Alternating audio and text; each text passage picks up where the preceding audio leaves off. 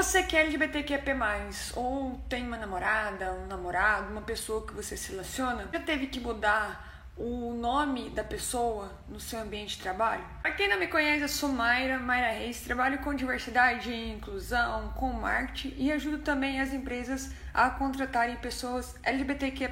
No interior de Minas, e quando eu saí de Minas, a primeira cidade que eu mudei foi para São Paulo. E na época a gente não tinha essa discussão sobre diversidade dentro de empresas, na sociedade, por aí vai. Então, por muito, muito tempo, infelizmente, eu entrei em empregos que eu tive que trocar o nome das meninas que eu me relacionava porque eu não sentia segurança para falar sobre a minha sexualidade. Horrível fazer isso, porque o tempo todo você fica se policiando, você fica com medo também de ser descoberto e mais, você nunca sabe as consequências que isso pode trazer, não só para sua carreira, como também para sua segurança enquanto uma pessoa LGBTQIA+. Coisa que eu quero que você entenda é que o nosso cérebro, ele trabalha de duas formas. Ele trabalha ou obtendo prazer ou evitando a dor e o medo. Quando a gente está nessa situação de medo de ser descoberto, de se, que será que vão falar de mim?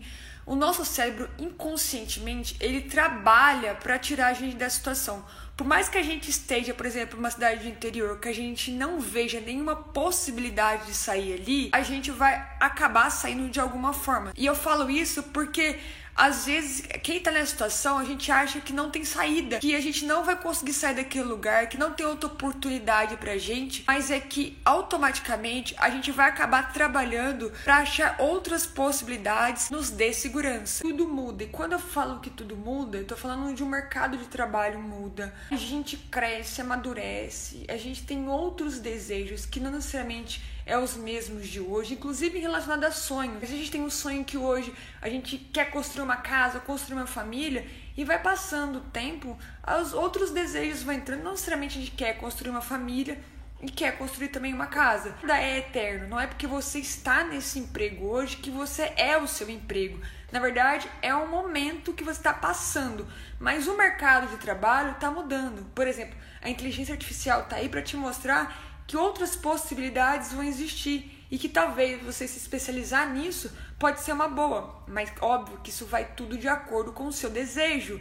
E esse desejo também pode mudar ao longo do tempo. E você não precisa saber de tudo para dar o primeiro passo. O Goethe tem uma frase que eu gosto muito, que ele fala que quando você se compromete, a providência se compromete também. Aproveita esse momento para você pelo menos pensar, cara, aonde eu gostaria de estudar? Quem eu gostaria de me relacionar? Onde eu gostaria de morar? Dá o primeiro passo para que isso se concretize. Hoje a gente tem mil e uma possibilidades de estudar via internet.